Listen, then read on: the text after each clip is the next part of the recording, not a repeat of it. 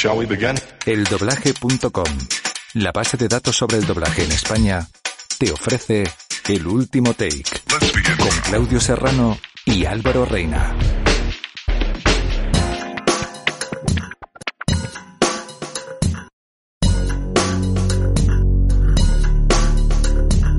Hola familia, ¿qué tal? ¿Cómo estáis? No paramos en esta cuarentena de producir, de seguir conociendo diferentes puntos de vista en la locución y en el doblaje. Esto es el último take. Yo soy Álvaro Reina y conmigo está también en la distancia Claudio Serrano. ¿Qué tal, Claudio? Muy buenas, pues aquí seguimos cuarentenados, confitados como, como todos en, en casita y la verdad es que nos está... Estamos aprovechando el tiempo, no diremos que no nos aburrimos porque vamos a cuántas grabaciones diarias eh, de, de podcast. Está siendo una locura. Grabamos dos, tres podcasts diarios. Estamos conectando con Madrid, con Barcelona y va- hoy vamos a subir la apuesta, ¿no? Hoy, Venga, dale. Barcelona se nos queda corto ya. ¿A dónde vamos hoy? Hoy nos vamos a Los Ángeles, ¿no? Los de San Rafael, no está concentrado el Atlético de Madrid, vamos a hacer una visita, no, no. Nos vamos a Los Ángeles, California. Bueno. Porque allí hay trabajando una, una compi, a la que tuve el placer de conocer, primero aquí en Madrid y luego allí en Los Ángeles este noviembre pasado, que tiene una historia peculiar y siempre me ha llamado la atención. Hay gente valiente, hay gente que se atreve y Susana yo creo que es una de ellas. Susana Ballesteros, muy buenas. Hola, buenas tardes, buenos días. Aquí son las 11 de la mañana. Pues nada, aquí, aquí es la hora justo después del aplauso sanitario, que ya todo el mundo Sí, ya con eso ya sabrá está todo el mundo atarlo. creáis. Acabamos de aplaudir. Gracias Susana por, por venir al último take desde Los Ángeles y por iluminarnos con un montón de cosas interesantes que seguro que nos vas a contar. Sí, además la gente, como este podcast no tiene, lo estamos haciendo sin imagen, bueno, de momento lo estamos pensando, la gente no vea, el- nosotros estamos viendo a Susana dentro de su pequeño estudio, en su casa. Que esto es algo que aquí todavía suena muy raro, ¿verdad Álvaro?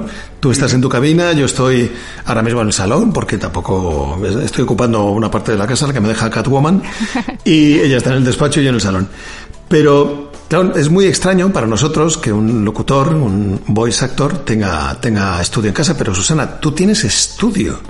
Sí, eh, para mí es, fue prácticamente lo primero que tuve antes de ser locutora, ya me empecé a hacer el estudio, porque siempre quise ser locutora y cuando me vine a Los Ángeles eh, conocí a alguien que hacía locuciones, pero claro, en estudio, de la manera tradicional.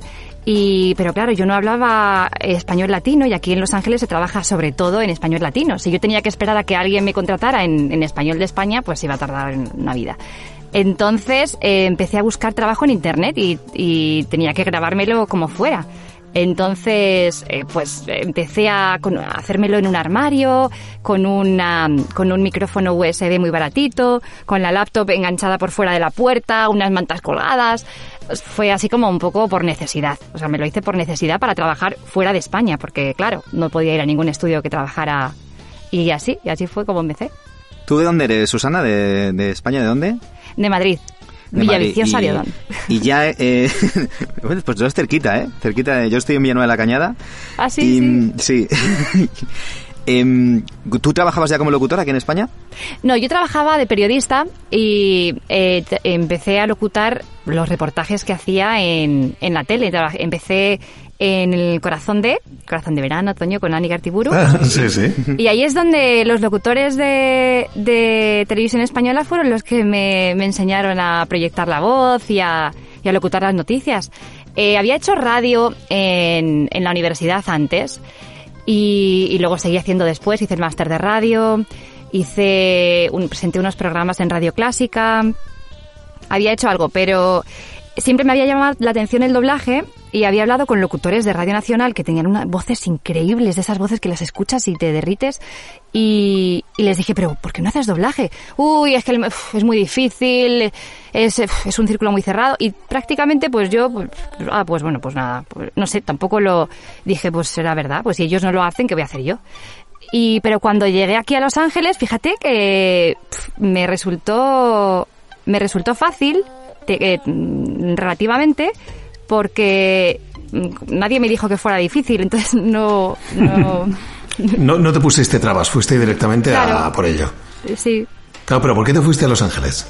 Bueno, yo me fui a Los Ángeles porque estaba trabajando en, en televisión española eh, haciendo, supliendo bajas de maternidad, unas cuantas seguidas. Y llegó un momento pues que ya eh, pues no había más bajas de maternidad y yo estaba ganando bien, vivía con mis padres, daba clases de violín a niños por las tardes y entonces tenía dinero ahorrado. Y dije, y en mi casa somos muchos. Y entonces siempre quise como uf, irme, siempre había querido irme de Erasmus, irme a algún sitio. Y entonces me iba a ir a Australia y me dijo el productor del programa, ¿por qué no te vas a Los Ángeles? Que hay, eh, que hay un equipo de gente ahí que nos manda vídeos de celebrities, entrevistas y tal. Y, y bueno, y así vas a, alguien- conoces a alguien ya, te ponemos en, te ponemos en contacto y yo, al menos no vas así como a... Y yo, bueno, vale, pues sí. Y entonces eh, me vine para acá en lugar de a Australia porque estaba este, este equipo de gente y entonces uno de ellos hacía doblaje. Y entonces, eh, nada, le conocí. De hecho, mi marido, ahora.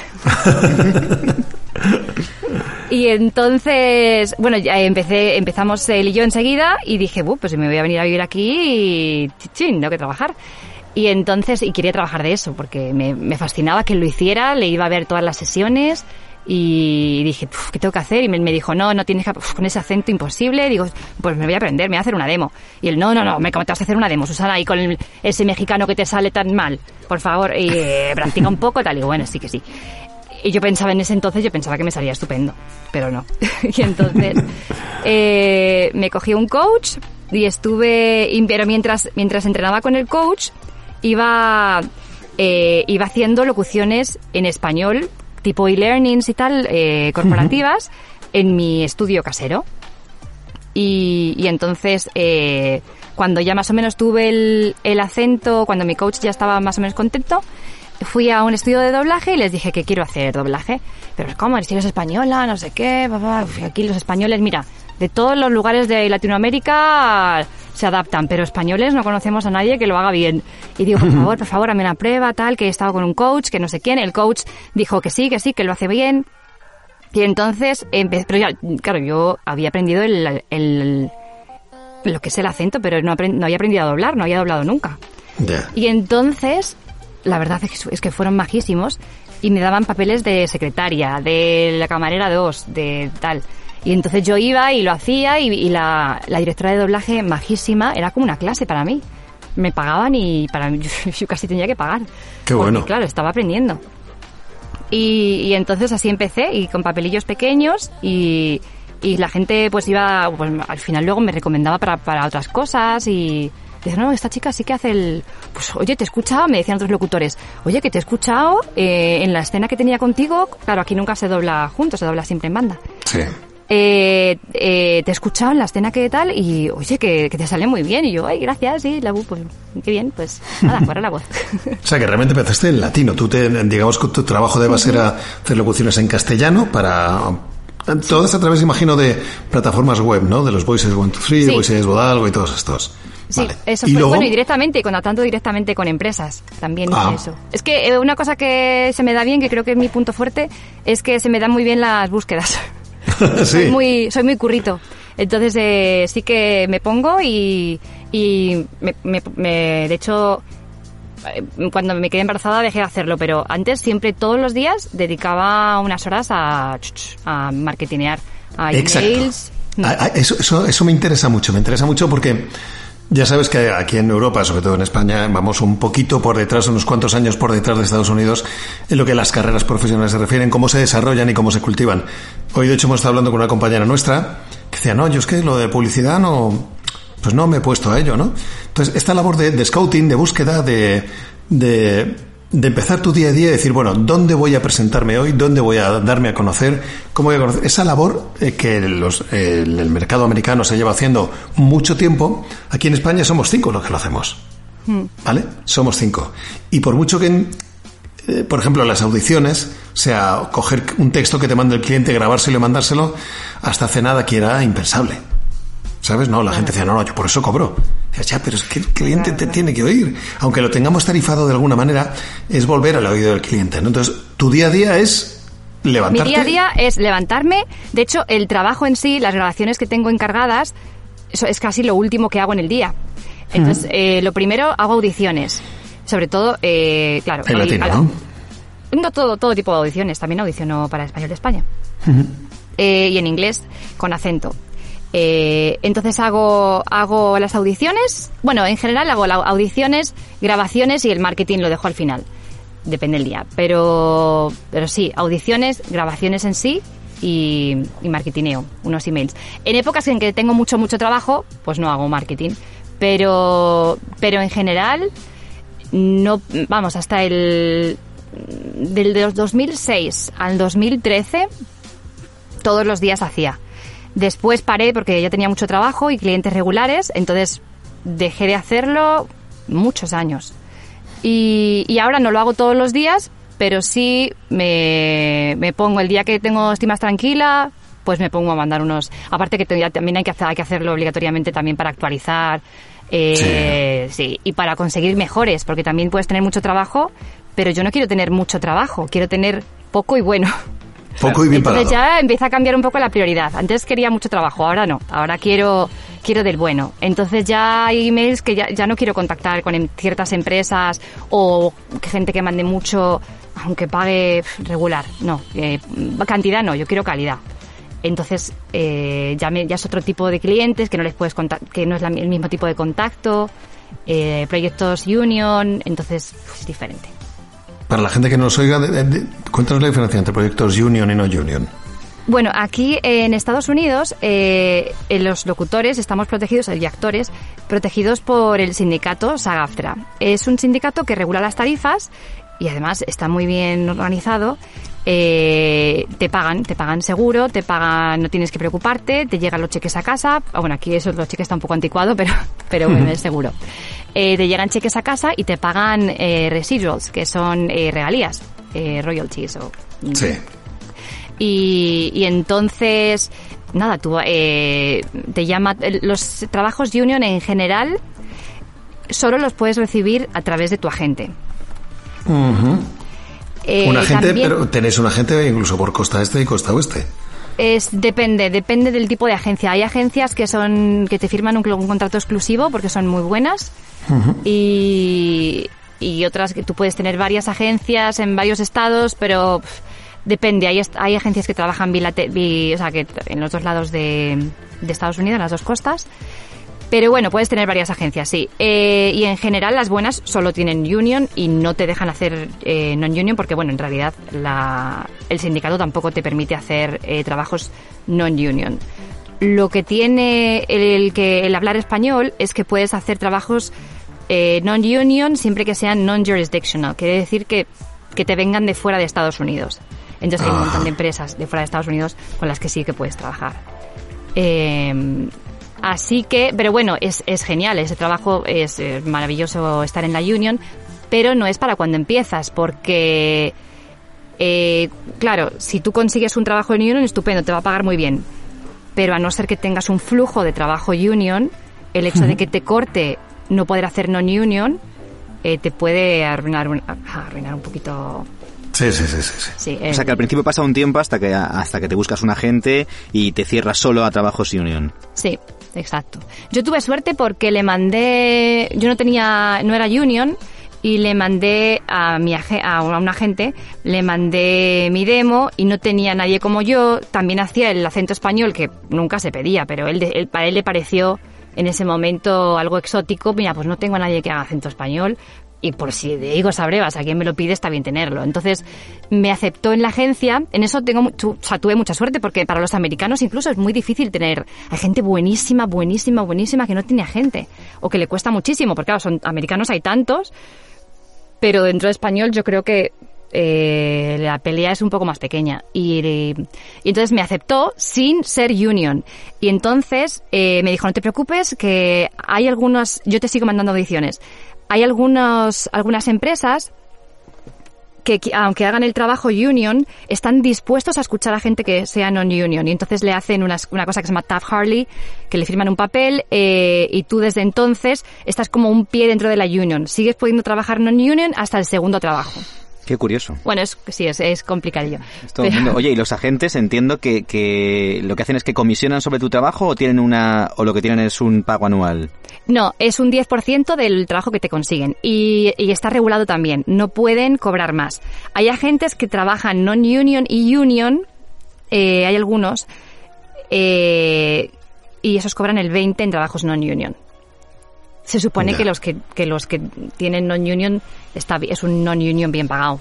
Porque para eso Vale. está la gente ahí. para Hablabas de que tu primera incursión, en paralelo a que trabajabas online desde casa eh, castellano, eh, español de España, tu primera incursión es en un estudio. Entonces, ahí existe también la, la figura de trabajar en estudio, Claro, sí, tanto sí. para doblaje como para otro tipo de locuciones.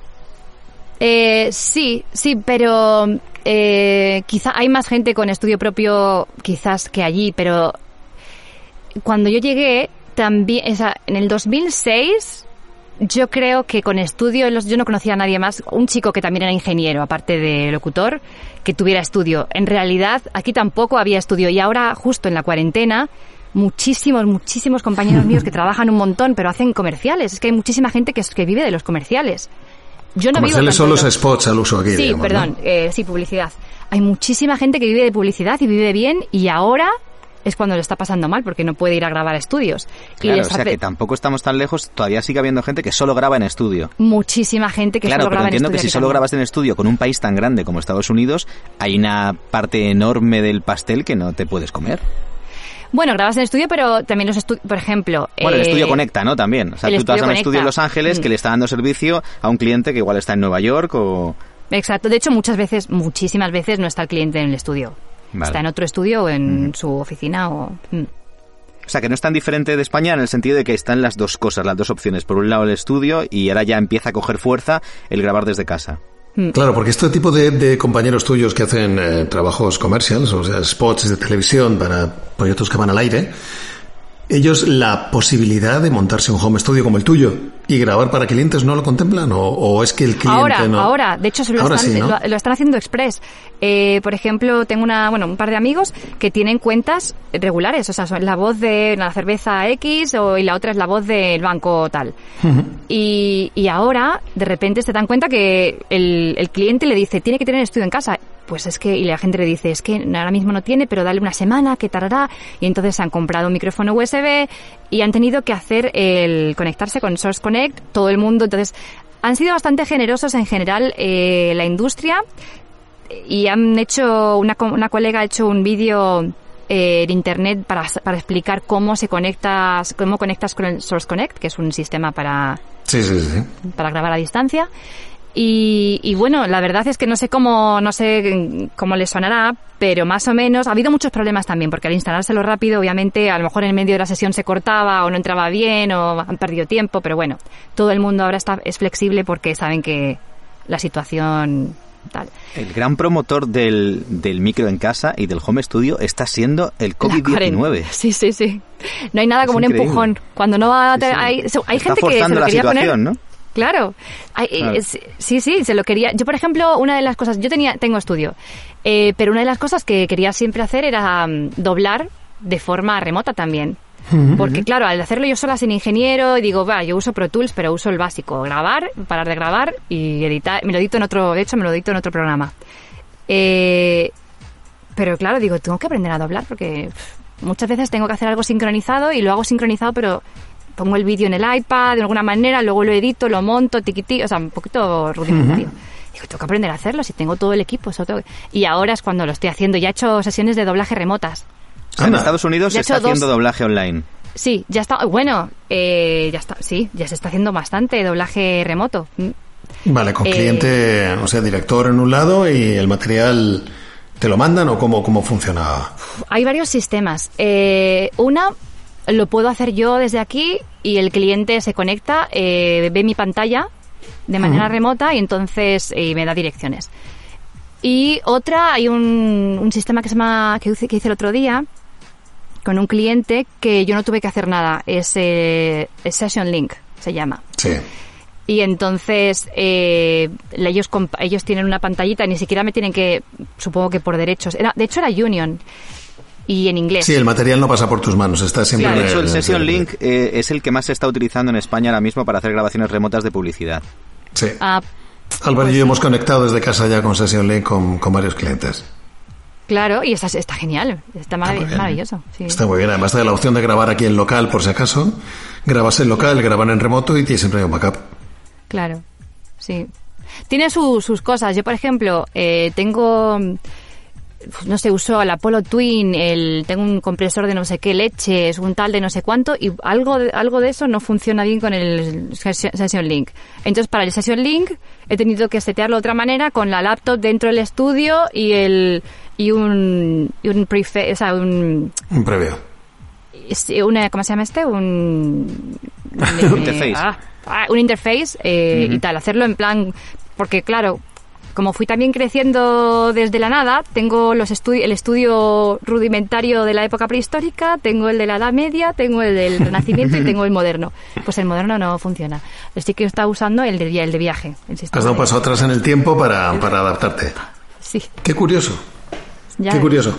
Oye, la como, como española que, que vive, trabaja allí, ya tienes familia allí creada, ¿qué, qué diferencias notas del cuando tú ves, por ejemplo, cuando has venido aquí a España o cuando ves eh, publicidad de España y publicidad eh, comercial, como dices tú, de Estados Unidos, ¿qué diferencia notas en la locución, sobre todo? Uy, me estás poniendo ahí on the spot. Sí, sí, sí. A ver, es que para mí eh, mi corazón español me encanta. Me encanta la, voz, la proyección, el, la- el calor de, las voces españolas y, y cómo se hace allí me encanta, me encanta. Eh, aquí también, eh, también lo, lo quiero porque obviamente mm, yo creo que si no me gustara como... si- no hago nada que no me guste, no pongo a veces hay ciertos tipos de locuciones que no, que no me gustan. Aquí se hace. Muchas veces contratan a gente que no habla bien español para hacer anuncios importantes y me duele, me duele que no estén bien. ¿Pero español, español o español gramaticalmente. No, no, latino.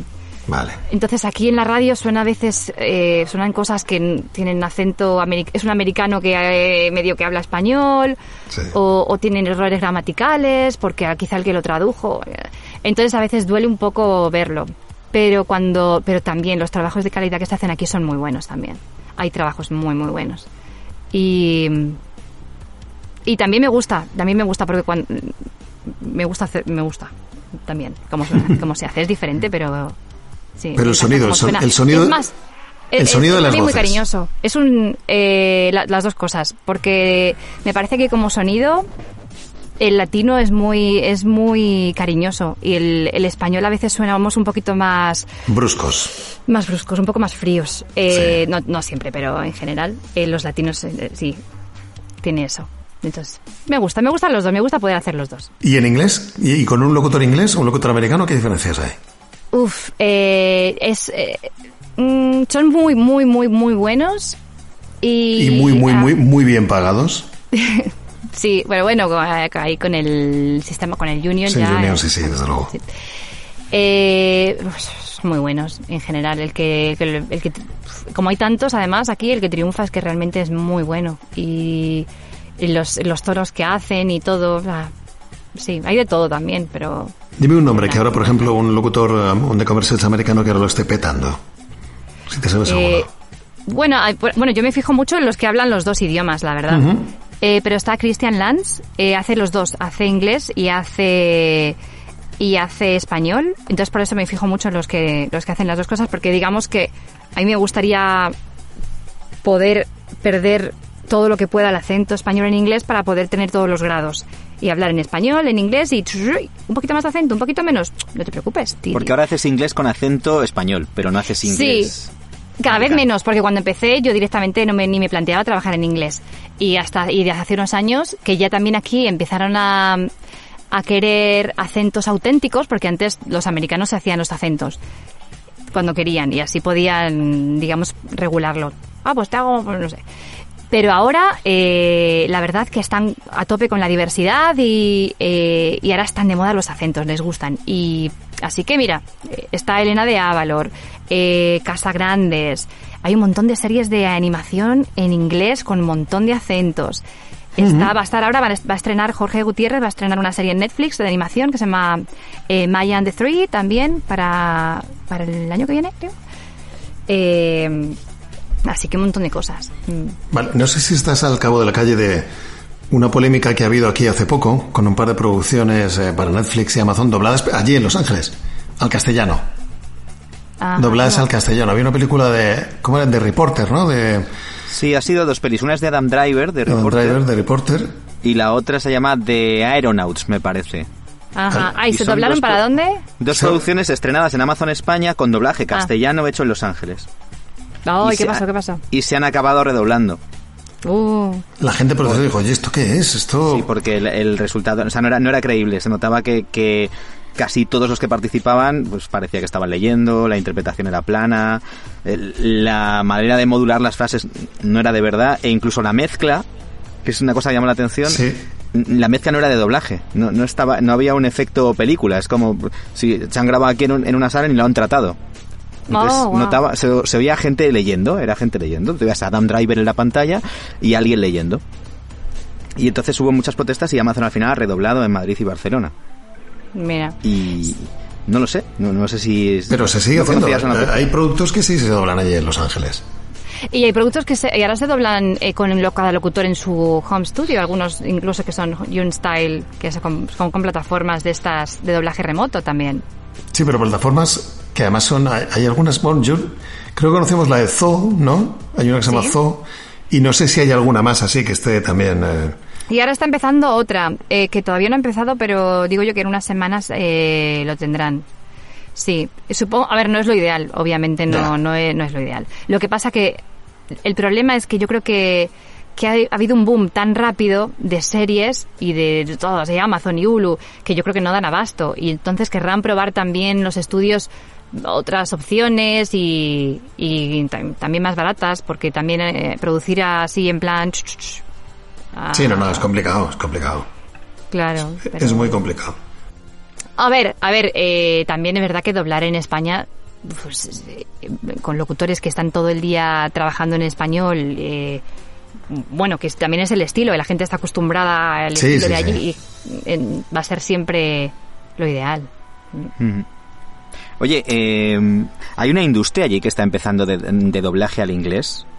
Lo digo porque en las plataformas cada vez se más series, a lo mejor españolas o rusas o alemanas, y antes no existía el doblaje al inglés, pues yo no lo conocía, y ahora ves la opción en inglés, ves como que se está creando una industria.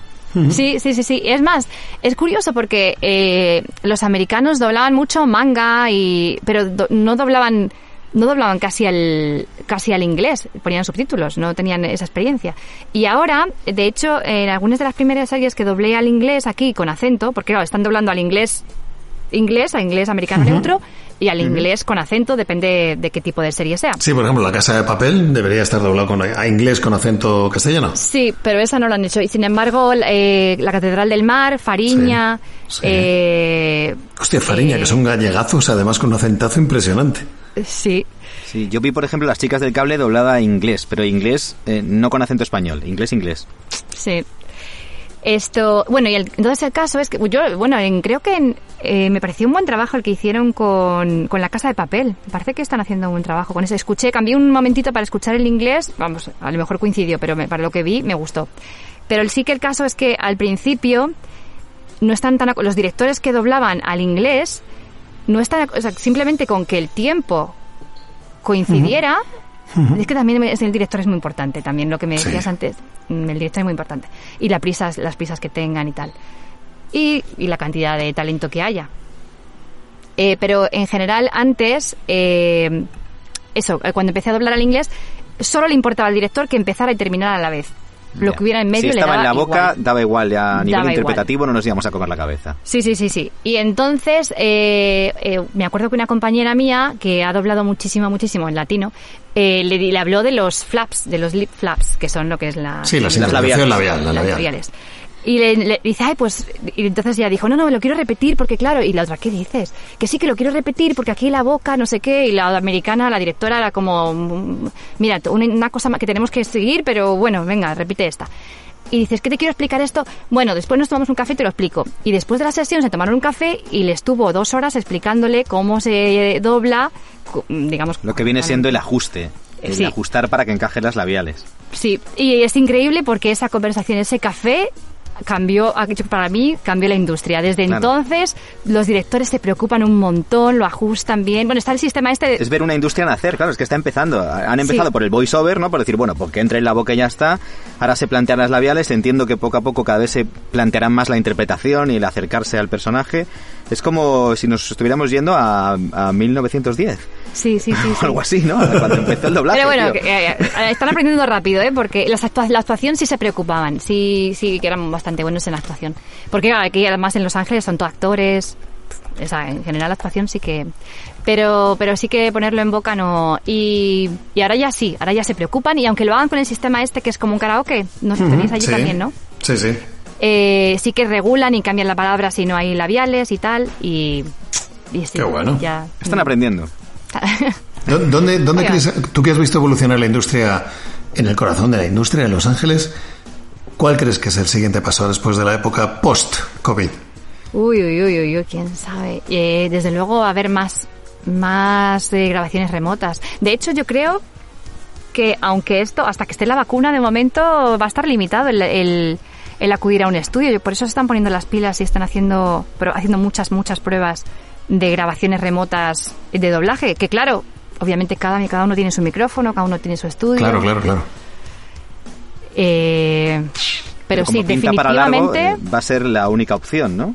definitivamente te renta hacerte un estudio en casa. El que lo, vamos, eh, a ver, no quiero llevarme, ganarme enemigos en España, que yo creo que lo del estudio no está tan visto, tan bien visto como aquí. Sí, pero Ha bueno, pasado una cosa parecida, que ha llegado el, ha ha llegado el COVID-19 y pues eso, a toda velocidad hemos tenido que coger y ponernos un micro en casa. Porque, Claro, también Pues las, sobre todo las- para no salir a la calle.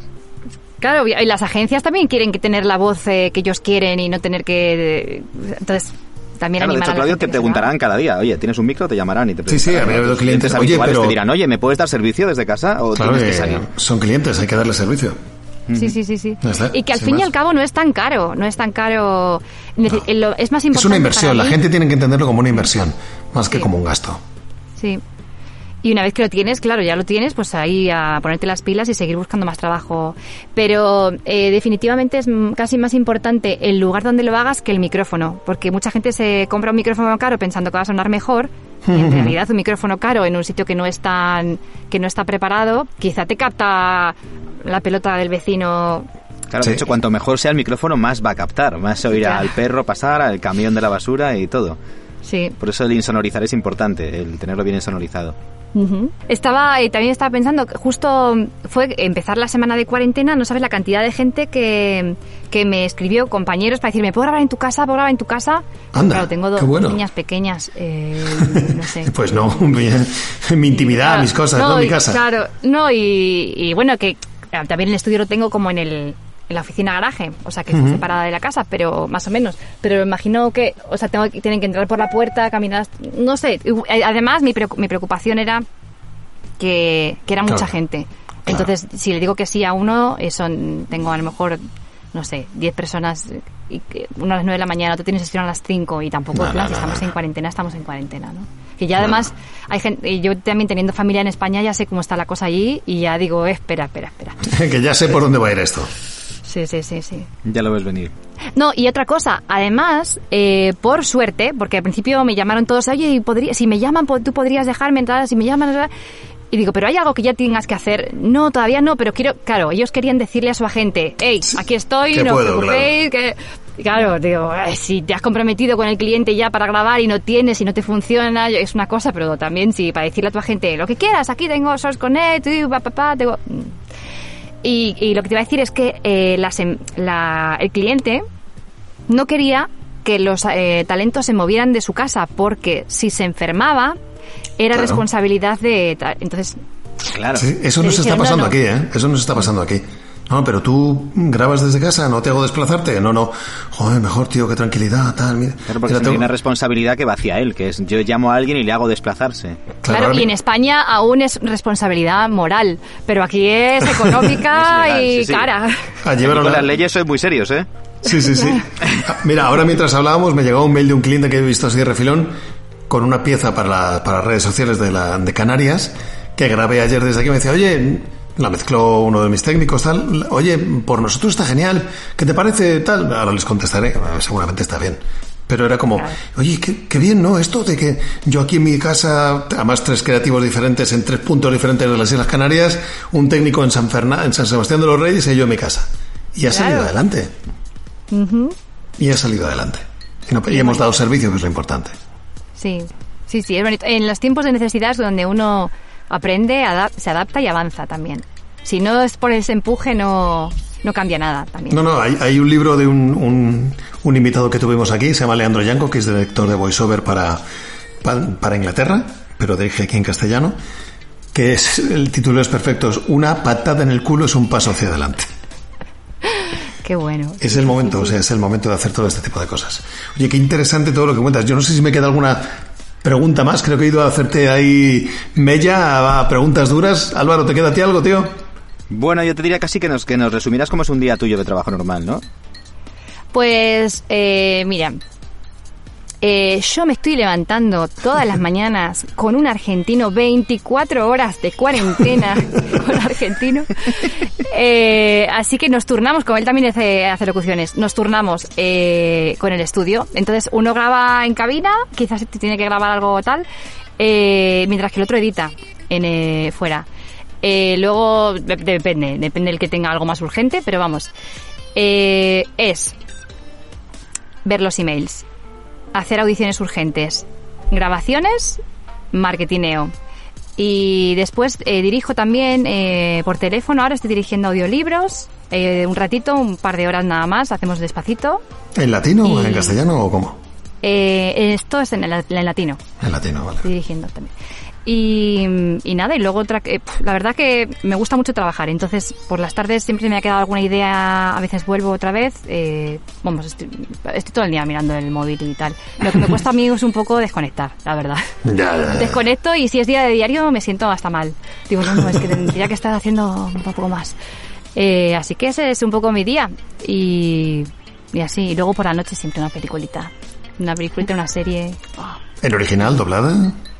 Eh, en original, siempre. Bien. Ahí para hacerle que. No, Sí, sí. Eh, depende. Sí, pero sí. Qué bueno, qué bueno. Oye, pues Susana, no sé, muchísimas gracias por tu tiempo. Espero que, que estéis bien por allí, que esta pequeña pandemia que nos está cambiando la vida a todos, está dejando tanta gente atrás, pase por ahí de la manera más leve posible para ti y los tuyos. Y muchísimas gracias. Seguimos en contacto. Espero volver a verte cuando vaya por Los Ángeles o si vienes por Madrid, ya sabes que tenemos que vernos. Y cuídate mucho. Cuida tu Oye, muchísimas familia. gracias a vosotros. Es un placer que, ay, que te llamen de la madre tierra y además directamente de, de estrellas del doblaje. Así que. Va, ya ves tú. Estrellas, gracias por, estrellas en por casa. charlar con nosotros. Yo, antes de que nos vayáramos, por, por, por seguir un poco la estructura del, del podcast, te pediría, pensando en alguien que esté empezando en el mundo de la locución, eh, un pequeño consejo. ¿Qué le aconsejarías? Desde tu punto de vista. Un pequeño consejo es que sí, que piense siempre que se puede, que se puede y que se puede bien, que se puede bien, que se puede alto, que se puede todo y, y que le dé con todas sus fuerzas y todos los días y, y es que se es que se vive bien de esta se puede vivir muy bien y, y trabajas duro pero también si te gusta es como como quien trabaja duro con un videojuego que le gusta y está todo el día jugando pues, para mí es como mi videojuego Eh, así que nada que sepa que se puede Pues muchísimas gracias. Ha sido un placer conocerte, charlar contigo, escucharte y que nos oigamos mucho. Oye, Nos pues, oiremos. muchas gracias a Ya cuando oigas el último take tuyo, ya nos contarás qué, qué te ha parecido. bueno pues un abrazo muy fuerte también y a seguir sanos Igualmente, Mucho ánimo un placer. y hasta pronto. Pues hasta aquí el último take. En breve tendréis en vuestros oídos el siguiente. Gracias. No paramos. Adiós. Hasta luego.